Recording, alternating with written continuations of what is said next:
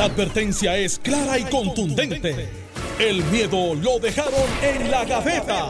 Le, estás dando play al podcast de Sin, miedo, de Noti1630. Buenos días, Puerto Rico. Esto es Sin Miedo en Noti1630. Soy Alex Delgado y sí que vamos sin miedo. Eh, con los resultados preliminares de las elecciones en el día de ayer. Espérate, apágale los micrófonos, es que estuvieron media hora ahí para poner los plásticos. Sí, está. Alejandro llegó y lo primero que hizo fue ponerle plástico. Carmelo llevaba 10 minutos ahí sentado. Entonces ahora que vamos al aire quiere ponerle plástico al micrófono. Ahora, porque cuando él se lo olvida, tú sabes, se escucha. bueno, básicamente en términos generales falta un 5% aproximado de los colegios eh, por reportarse. Eh, Pedro Pierluisi tiene una ventaja aproximada de 12 mil votos. Anoche a las 10, 11 de la noche, eh, yo iba, aparte viendo los por ciento, iba viendo los números. La ventaja era de 9 mil votos. A las 12 de la, a la 1 y media de la mañana cuando yo me fui, había aumentado a 10 mil, mil votos más. 12 mil 200. Y esta mañana cuando llego, pues eh, 12 mil 200 votos de, de ventaja. Eh, en el caso de la legislatura, los partidos emergentes dieron la sorpresa. Eh, ciertamente no es lo mismo tú acumular en, una tercera parte de los, de los pueblos versus los que corren como PIP, como corre Proyecto Dignidad y Victoria Ciudadana con dos, pero acumulan en toda la isla. Eh, los PNP y los populares no acumulan en toda la isla, así que en, el análisis eso hay que decirlo. Eh, porque, por ejemplo, escuchaba a María Lourdes que estaba, eh, ¿verdad?, número uno y un poco destacando que sobrepasaba a Tomás Rivera Chats, pero Tomás Rivera Chats no acumula en los 78 municipios, ella sí. Solo acumulaba en, 12 precintos, ni siquiera pueblos. Exacto. Pero, anyway, ella llega primero, eh, Joan Rodríguez Bebe, de Proyecto Dignidad, o Bebe, no sé este, cómo se. Bebe. Eh, eh, llega segunda, eh, entra Ana Irma, Rivera Lacén. Ese voto le decía a Bebe. Bueno, hazle resumen y entra profesor Bernabe y casi se cuelga Aníbal José Torres. Me sorprendió mucho. Eh, aunque cuando uno ve que entran estos candidatos, oye, son 11 escaños. Al, momento, no se puede parir más. Al momento, con el con el 95, queda 4 puntos. ¿Dónde está? ¿En Senado por acumulación? En Senado por acumulación, 4.89% por escrutar. O sea que ya esto prácticamente se acabó. Eh, María Lourdes Santiago, número uno. O sea, entran María de Lourdes Santiago del PIB, la licenciada John Rodríguez Bebe del Proyecto Dignidad. William Villafaña y Tomás Rivera Chats. Hay dos o tres que no duermen desde que Tomás está ahí. Este, entran también. Luego quinto. Eh, por, eso yo, voy a seguirlo con Ojera. Vargas Vidot, no del PNP, los que lo quisieron, los que, los que lo quisieron tradicional. Eh, eh, Juan Zaragoza, Anaíma Rivera Lacén, José Luis, eh, Anaíma Rivera Lacén del, del Partido Victoria Ciudadana, José Luis Dalmado del Partido Popular, Rafael Bernabe de Victoria Ciudadana. Gregorio Matías del PNP y Aníbal José Torres del Partido Popular. Esos son los 11 que hasta este momento entran y la diferencia entre Aníbal José y quien está número 12, que es Brenda López de Arrara, es una diferencia de un poquito más de, de 2.000 votos, quedando 4.8% de por escrutar, es difícil que Brenda lo alcance. Si, si miramos esto así en rojos, azules, verdes, chinita y azul, eh, exacto. Pero tres PNP, tres populares y cinco que no son ni populares ni PNP. ¿Y, cómo, y, cómo, fue, ¿Y cómo fue la elección general? Eh, 30% PNP, 30% populares. Sí, y, y, 20%, eh, bueno, casi 30%. Igual, igual, que, pero a donde voy es a que 32% Pierluisi y 31% Charlie. Pero si tú sumas, si tú sumas eh, eh, Victoria Ciudadana, el PIB y Proyecto Dignidad, juntos, los tres, tienen eh, más por ciento que, que, que Pierluisi o que Charlie. Mira, o sea, Pierluisi y Charlie tienen 62%, 63%. Claro. Juntos. Pero pero aquellos juntos tienen más que el PNP o más que el Partido Popular. Mira, qué interesante el voto, y vamos a fotografiar un poquito de lo que... Eh, algunas las pegamos en el análisis, que eso es la, la- la- las predicciones no son este cosas astrológicas. Hiciste bien cosas- borrar, en borrar, hiciste bien borrar. Eh, no, porque va a pasar lo que yo dije, pero había, había un borrón en ese análisis. No, eh, eh, eh, Yo les dije a ustedes que Manuel Nadal llegaba segundo y va a llegar segundo. y llega primero. Va a llegar segundo. No, pero ya primero. Y, Hasta le- ahora fallamos los tres. No, no, no, no, no, no, no, no. Vaya ustedes con. con No, el- usted borró. Yo borré, Usted pero. borró. Está bien, sí, borré. dijo, bueno, borré. no, yo dije, borren, tercero. porque después del debate no lo vi ahí, que fue lo que dije. Y después dije otra vez, borren, borren, llega segundo. O sea que borré y lo puse segundo. Manuel Va a está, llegar, va, va- está al frente ahora, está al pero. frente, pero casi incluso fuera del recuento. No, espérate, lo que pasa es, y la información que me dan, y por eso es que usted está mirando eso, Que la, la- acabo de escribir a Edwin Mundo. 5% de unidades Por- por.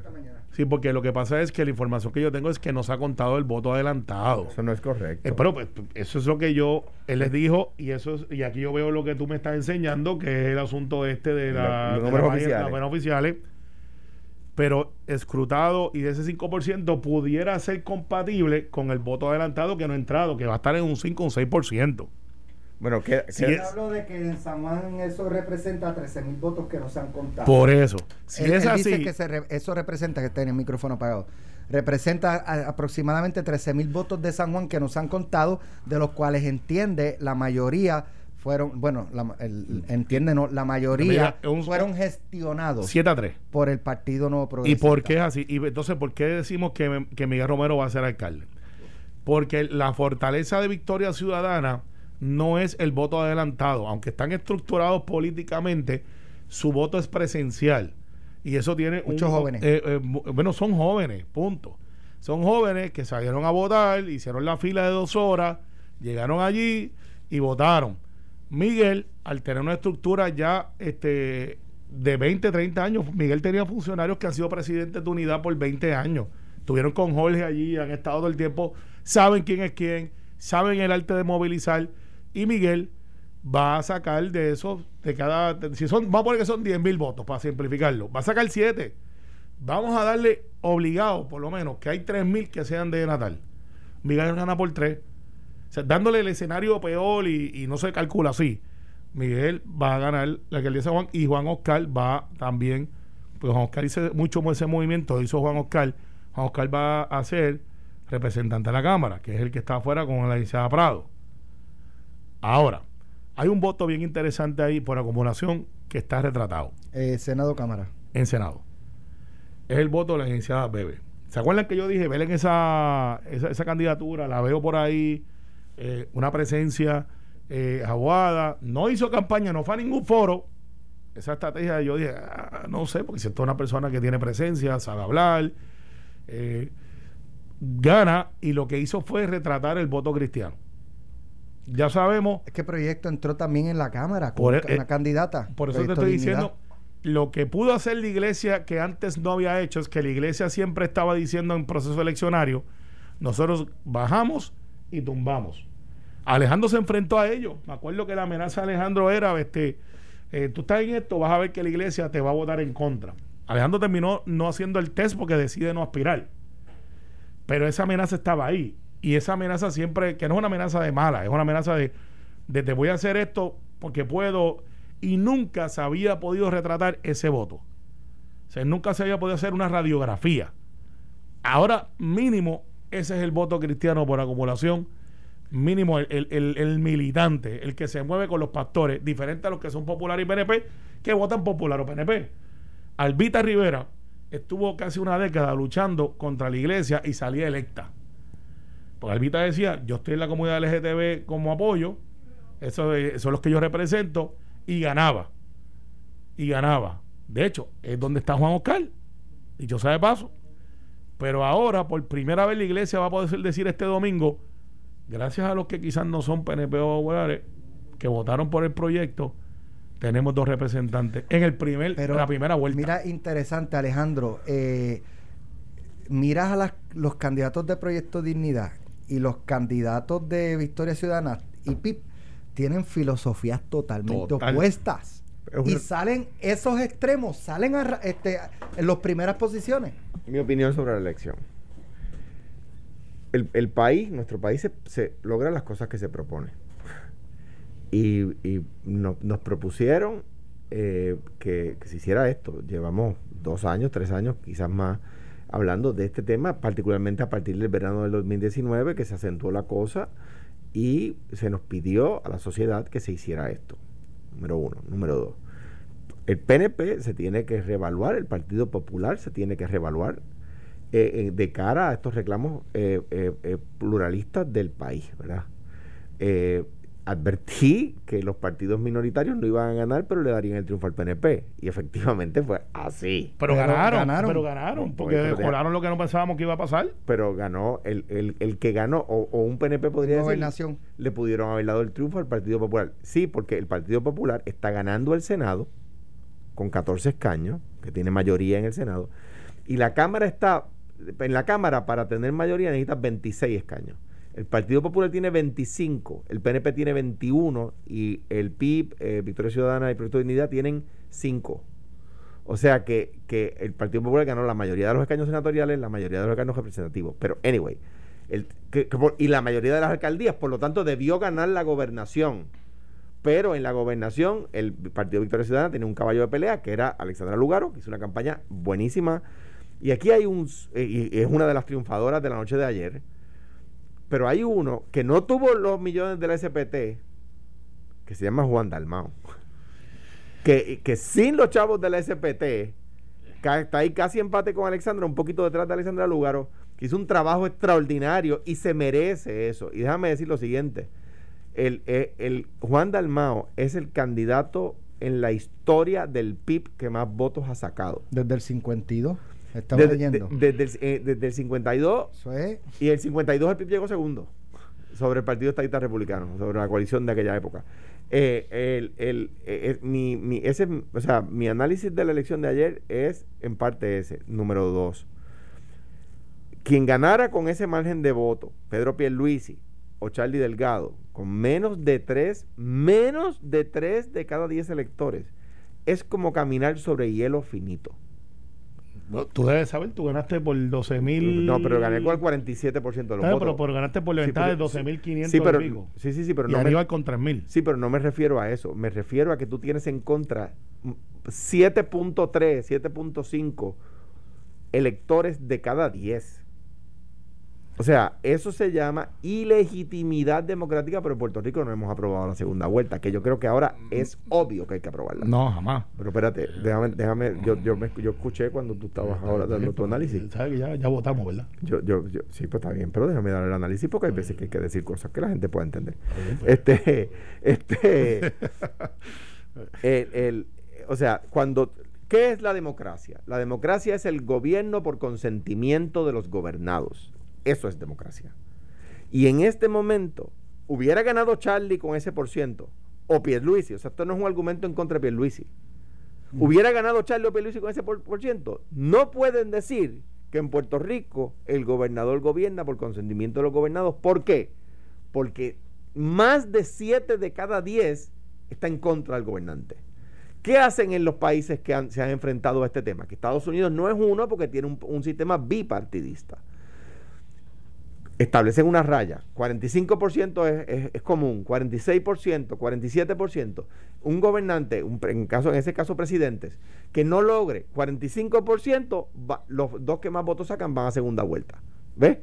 Y, y- y eso, al, al que diga, ah, bueno, pues así siempre la izquierda va a ganar. No, pues ya ustedes ven, Victoria, bueno, Proyecto Dignidad eh, se, se piensa más afiliado al PNP y, a- y yo tengo... mi- Claro, pero si cogemos ese mismo ejemplo, Proyecto Dignidad le sumaba, adjudicándole ese por ciento a Pierluisi, 8%, y Victoria Ciudadana y el PIB le sumaban 20%. No, Bueno, era- no, era- no, pero en vez de del un Partido 8 era como un no, 6. no, por- no, porque hay, yo conozco, tengo vecinos. En estos días yo pues, pues, compartí con algunos vecinos, algunos PNP, otros populares.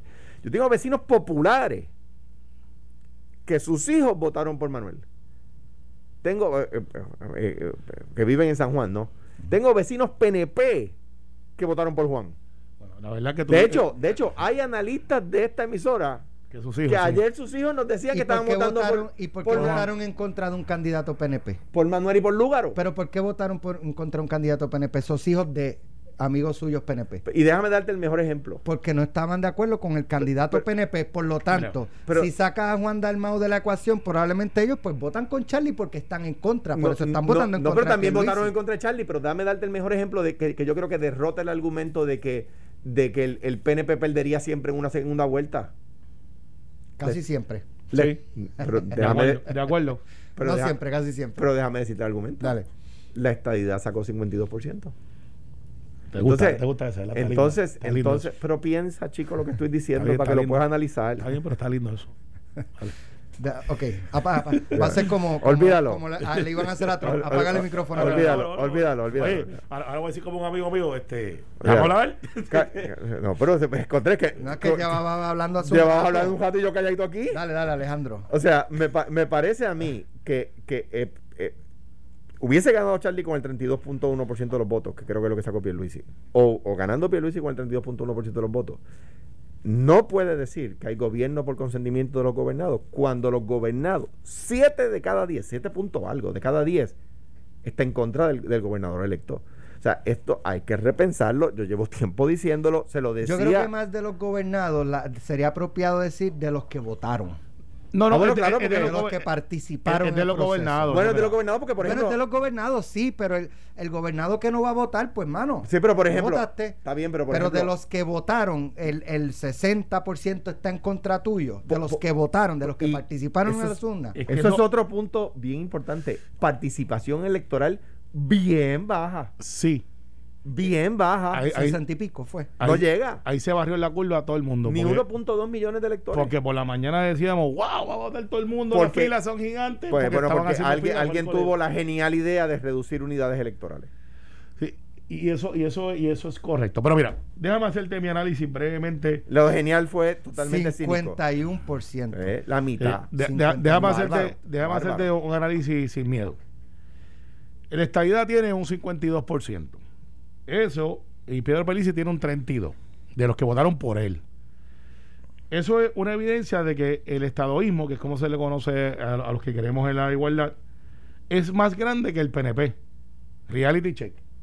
O sea, el PNP como institución también se retrató de que el candidato que, que, hay que darle un mérito a Pedro Pierluisi que poca gente lo analiza de esta manera. Pedro Pierluisi corre en contra de la adversidad de un verano duro, donde él tuvo un, un protagonismo breve, pero lo tuvo, y después compite con una contra un incumbente de su propio partido que ciertamente le saca 120 y pico mil votos. O sea, no, no olvidemos que esto viene de hace tres meses atrás. Y Pedro Pierluisi sigue empujando, empujando la carreta, haciendo las cosas en una pandemia, encerrado. Todos los candidatos estaban en esa, pero ciertamente a él le afecta también. Ocano, te llamo ahorita. Este, Carle Cataño, que va de rompió el récord. Por ahorita hablamos de eso. Entonces, Pedro tiene ahora un reto bien grande. Tiene que presentar un gobierno bien limpio. Eh, participación y la imagen del PNP tiene que mejorar. Ese es mi partido, by the way, no estoy hablando de algo que no es, es ajeno, es mi partido. Eh, y, y tiene que volverle la confianza. y Eso se hace de la siguiente manera: un balance, un ejercicio de balance entre la gobernación, simultáneo con la con el proceso de recuperación, porque ahora tenemos dinero para hacer recuperación, no hay excusa. Y tiene que ser una recuperación emocional, eh, fiscal, eh, física, tiene que ser así. Y, como presidente del PNP, que es un rol dual que él tiene, porque Pedro Pelici es el gobernador de Puerto Rico, pero también es el presidente del PNP, tiene que reestructurarse y tiene que entonces mirar lo que antes atraía una juventud que ahora no está disponible porque están viendo en una figura que no es del PIB. Los votos de Juan Dalmau son de Juan, no son transferibles al PIB. No, yo no sé cuánto de eso hay íntegro. No, no, no, no. Bueno, son íntegros por Juan. O sea, le compraron ¿Y el, los el de- mensaje a Juan. Bueno, pero eso es un argumento en contra de Pierluisi. Bueno, estoy haciendo análisis como es. Está bien. Eh. ¿cómo es? Pero Eh, el argumento va eh, en contra de Pierluisi. Es que estoy haciendo una introspección de lo que tiene que hacer Pedro. Porque ese voto que estaba disponible no está disponible porque Juan lo convenció con su mensaje no independentista. Juan es independentista, obviamente, eh, y no es marca ACME, pero eh, Juan corrió como algo diferente. Y entonces, en el caso de, de- de- del proyecto Dignidad, donde César Vázquez sobrepasó las expectativas, ciertamente ese movimiento es un movimiento conservador, que el PNP era un partido conservador, que se ha movido un poco al medio y hay que rescatar eso ahí. Hay que buscar a esta muchacha que corrió para, eh, para la comisionada reciente. A Nora Enríquez. A doña Nora Enriquez, a la licenciada, hay que buscarla. Y Jordán, perdón, y Jordán, Jordán, la y- del, la sí. del Victoria Ciudadana. También hay que buscarlo. A Márquez hay que buscarlo. O sea, tiene que buscar qué pasó, que eso, eso no está ahí disponible. El Partido Popular tiene un gran problema. ¿Quién está en la línea de sucesión? Yo veo a Alejandro corriendo en el futuro. No sé si en la próxima, o, o- pero no. Búscate la línea sucesoral, Alex. No existe.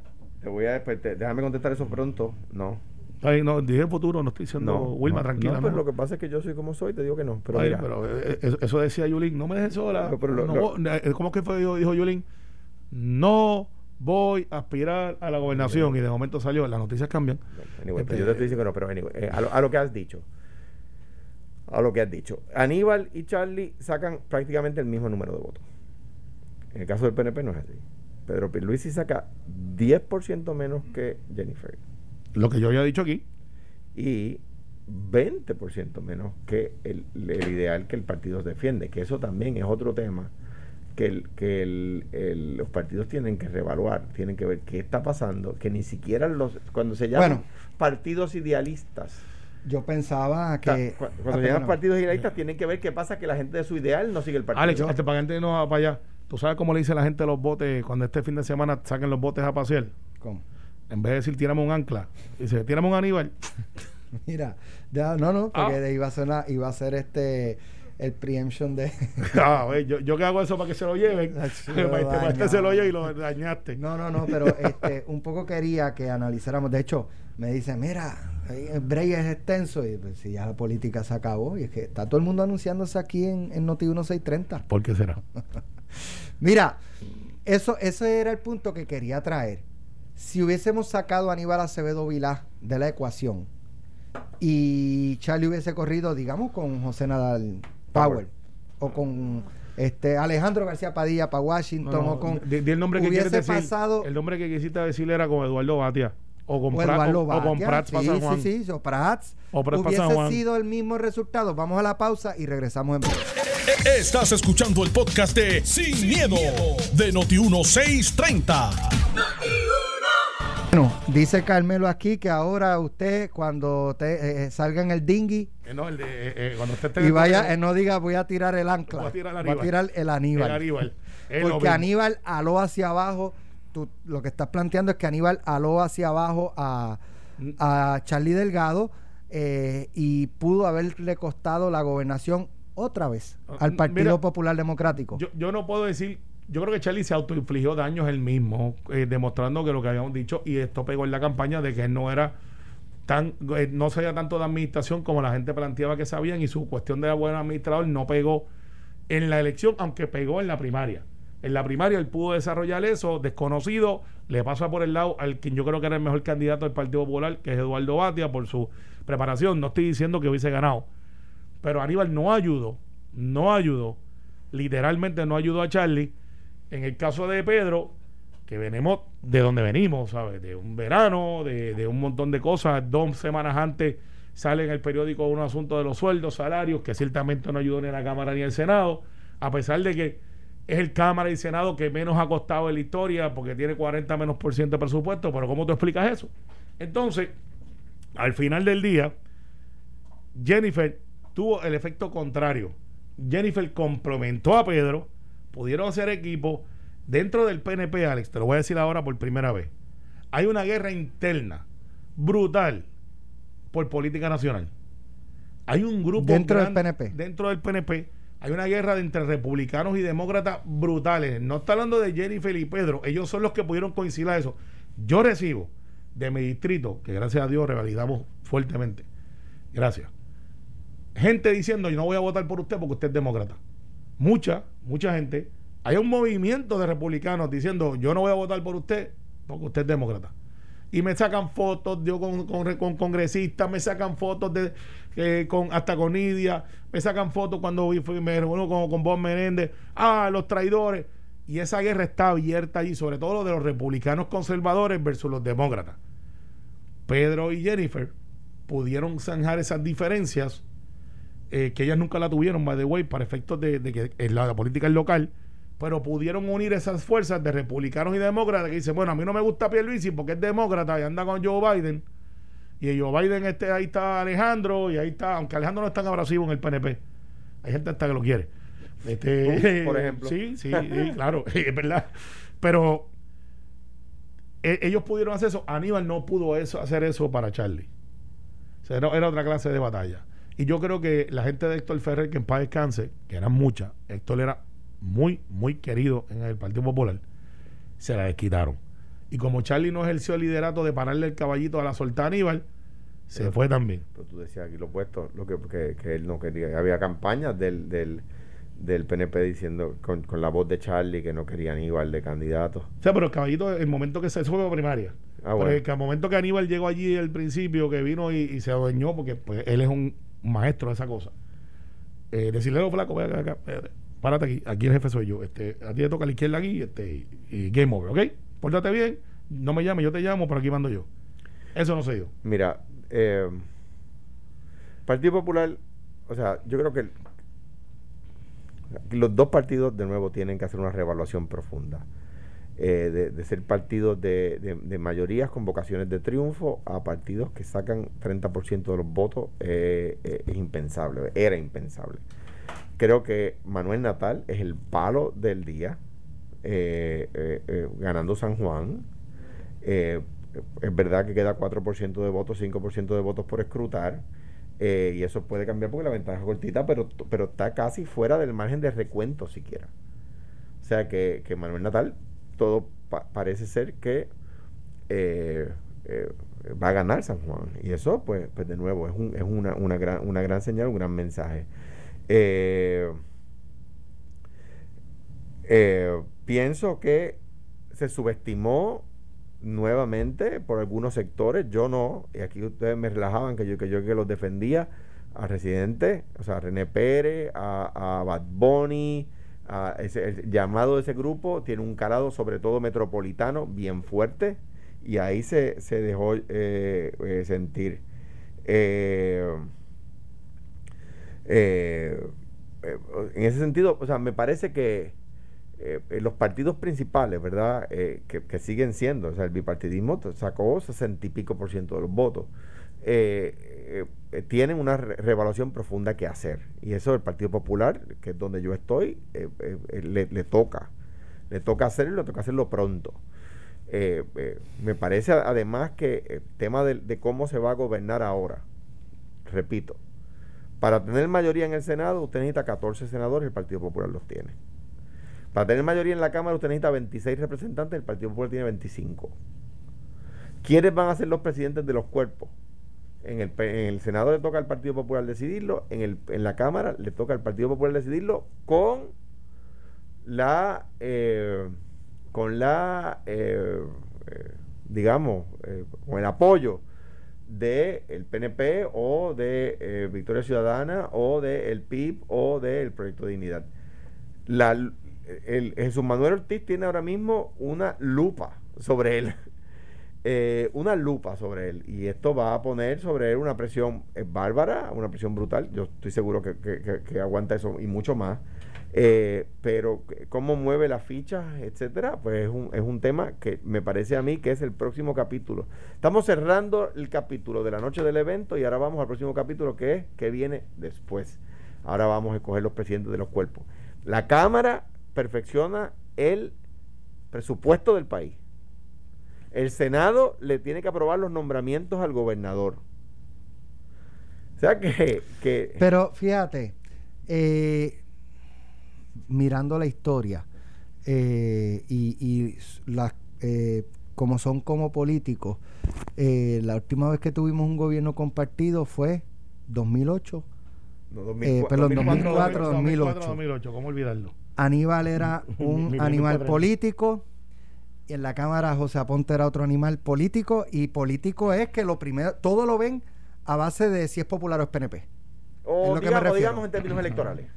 Ta- Exacto, Sí, también. porque- porque, eh, había un y un. Kenneth McClintock era una persona, digo, que un poco a Kenneth también lo empuja la, la guerra de, de Rosselló, de querer desbancarlo. claro. Eh, pero Kenneth McClintock se me parece más a, a, a como es el, eh, Pedro Pierluisi como persona. Más sosegado, más analítico, puede sentarse. Más cerebral. Más Eh, cerebral. ¿sabe? Eh, y si Pedro Pierluisi tiene figuras así en Cámara y en Senado como líderes legislativos populares, eh, la cosa podría fluir. Podría fluir. Si quienes van a presidir los, los cuerpos legislativos, que de lo que se menciona no veo esas características de eh, come fuego, de que todo es electoral y cómo puedo. Mira, eh, a tu digo, va a ser inevitable que entre ellos se te- pongan los pies de vez en cuando para, para, Mira, yo- yo- para afectarse electoralmente. Mire, ya Pero este- creo que pu- puede ya- fluir Ya la este cosa. libro se escribió una vez. Aquí va a haber una gobernanza. Muchas de ellas va a ser. Y Aníbal se inventó el libro. De hecho, creo que fue Carlos Romero Barceló, by the way. No, en los 80. El 80. No, eh, eh, no, eh, digo, con- ahí, ahí va. Ha, ha habido Eh, tres gobiernos compartidos previo al, previo al de, Ani- Sí. al de, al de, al de Bueno, Aníbal. por eso, Tres. pero, pero, pero quien se inventó. Previo al de Aníbal 3. Ok, ¿Quién se inventó eh, el Ca- libro? Don Carlos con Miguel Hernández Agosto. Ferré con Hernández Colón y Muñoz Marín presidiendo el Senado y los republicanos presidiendo la Cámara. Sí, pero, pero el, Con, ah, con- Ese de, con de presidente ese de, gobernador. de Hernández, eh, Don Carlos, eh, de hecho le enviamos, ¿verdad? Este, que, que- siga recuperando. Don Carlos en la gobernación, Don Miguel en el, pre- en el Senado. Viera esa fue la que se compartían. eh, la Cámara, ok, la Cámara, cámara fue- se compartía. la Cámara fue así. La Cámara, el, el día de las elecciones, se- o unos días después de las elecciones, se concluyó 25 a 25 y había un escaño en el tribunal. Y Severo Colbert y Viera Martínez, en un acto patriótico extraordinario, decidieron. Severo, Severo eh, Popular y Ángel Viera PNP. PNP. Sí. Viera Martínez era el presidente de la Cámara incumbente, o en ese caso sería saliente, ¿verdad? Y ellos pactan, un pacto un poco más complejo de lo que yo voy a decir aquí, pero que en lo que el caso se ve, Viera preside, hasta que el caso se dilucide. Y luego entró Severo, ¿verdad? Eh, eh, pero, pero pues, digo, un pacto más complejo que este. Eh, pero sí, y, y fue uno de los cuatrenios donde más legislación se aprobó. Don Miguel, presidente del Senado, le aprobó a, a Romero el nombramiento a la Corte Suprema, que fue Fra- Fra- eh, Francisco Rebollo, sí, eh, negociado. y, y le nombró le nombró casi todos. Ahora, hay un- un- una decisión de la Corte Suprema de aquel momento que es vigente ahora, y es la siguiente. Los eh, nombra, o sea, Pierluisi no puede decirle a Wanda Vázquez ahora, nómbrame a Carmelo en Estado, nómbrame a Alex Delgado en Educación, nómbrame a Alejandro en Agricultura, nómbrame a fulano a la mente maestra en DACO, no, y, y después yo dejarme con- de quedarme con ellos y no tener que ir al Senado. No. Un caso que si mal no recuerdo se llama Hernández Agosto versus Romero, la Corte Suprema dijo, no, no, no, no, el hecho de que el gobernador quede en su puesto no quiere decir que no tiene el deber de volver a someter los nombramientos al Senado, porque es un nuevo Senado es un nuevo senador. que tiene el deber de confirmar. Que Sí. si ahora mismo Pierluisi dice, pues No, no, yo quiero a Paco Párez en Hacienda, en mí tiene que ir al Senado otra Tiene vez. que ir al Senado otra vez. Esa es mi interpretación también. Hay gente y que es, la decisión, es la decisión de la Corte Suprema Claro. que está en vigor. Claro, pero mucha gente dirá, no, este, y, y, y posible sea motivo de alguna controversia. Sin embargo, ya este libro está escrito, lo escribió Don Carlos, lo escribió Aníbal. eh, Ahora- de- ahora- en, el, en el libro de, de, de cómo gobernar con un gobierno compartido. Pero es que lo- pero de la- estoy de acuerdo contigo, pero quiero para, para corregir solamente el récord histórico. Muñ- eh, Ferré gobernó con Hernández Colón presidiendo el Senado.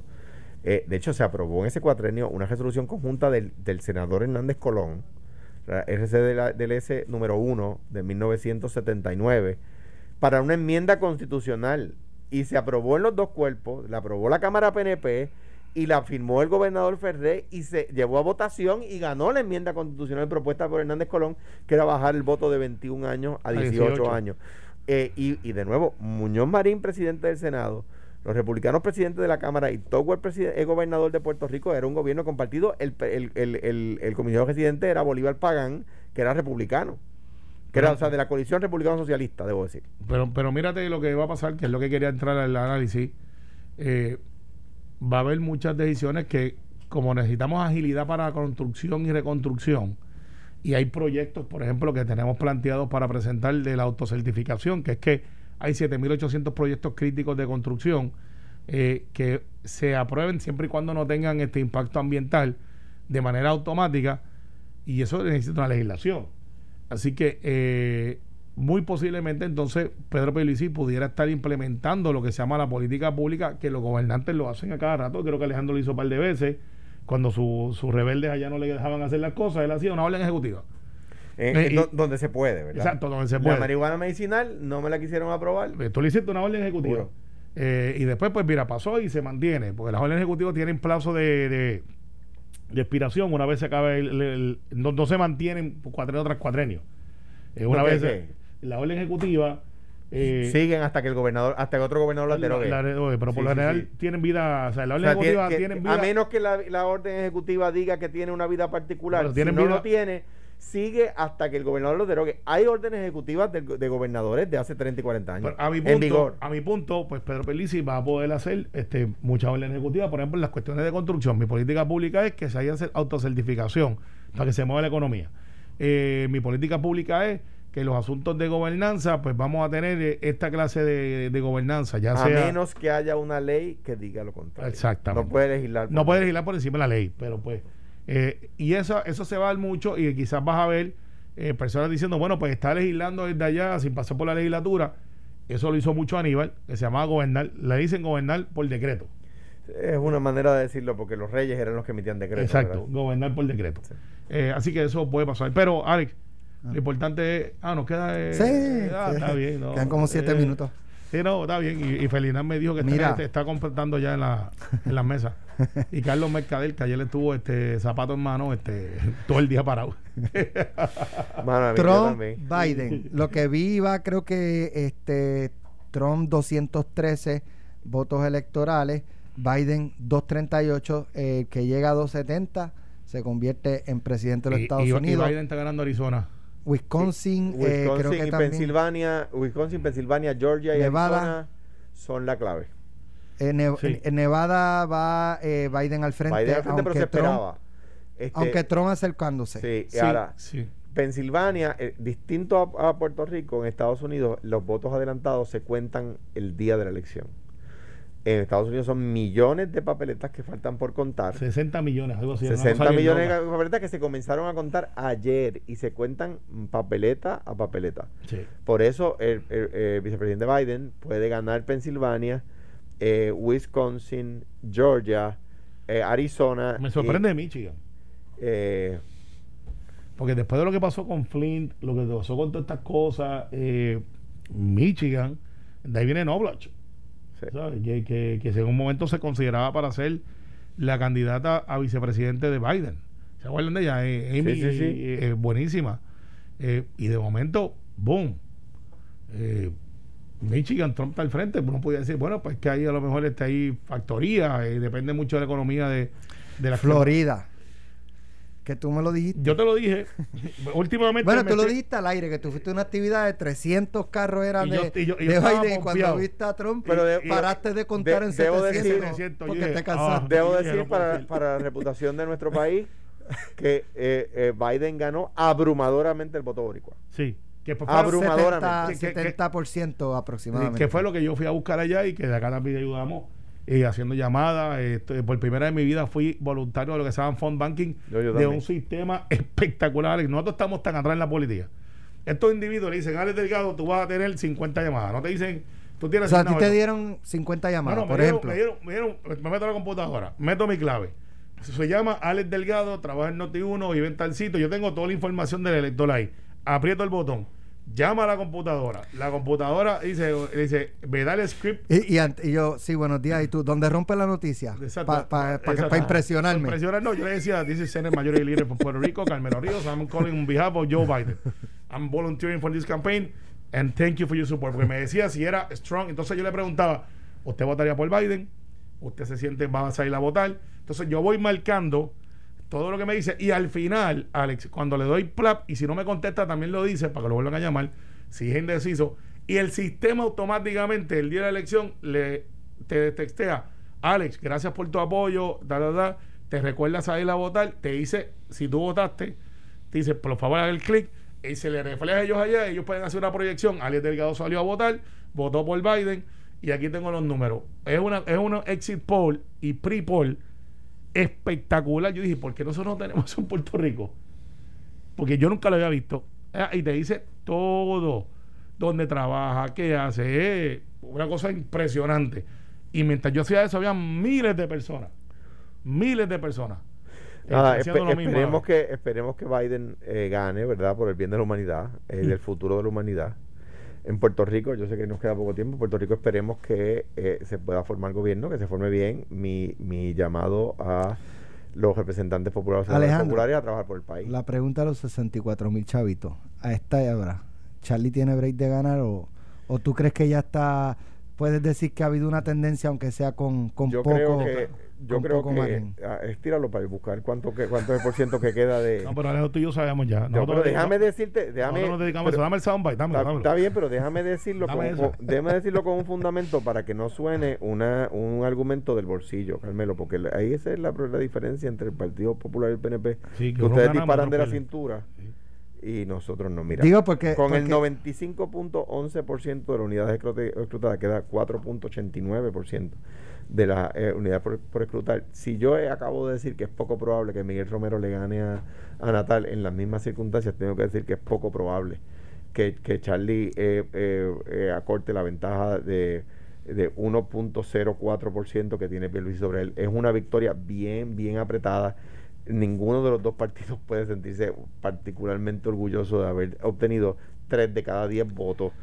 Eh, pero hay, Pero que, entonces- hay que formar gobierno. Yo creo que la responsabilidad de Charlie, y por eso tiene que ser bien cuidadoso en escoger sus palabras, es los escaños legislativos y las alcaldías que están cerradas.